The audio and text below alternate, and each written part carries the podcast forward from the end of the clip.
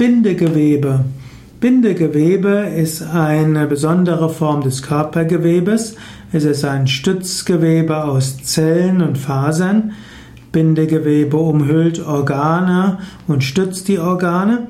Bindegewebe verbindet aber auch Muskel mit Knochen. Zum Beispiel gehören auch die Sehnen zum Bindegewebe, ähnlich wie auch die Bänder zum Bindegewebe gehören.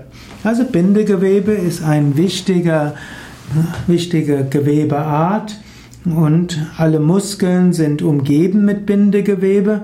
Alle Muskeln sind auch verbunden über Bindegewebe mit dem Knochen.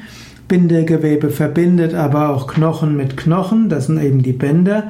Und Bindegewebe ist auch um und in den Organen. Bindegewebe wird auch als Faszien bezeichnet. Im Yoga kann man Bindegewebe gut gesund halten. Yoga dehnt, Yoga stärkt und Yoga hilft auch, dass die Zwischenzellflüssigkeit in Gang kommt.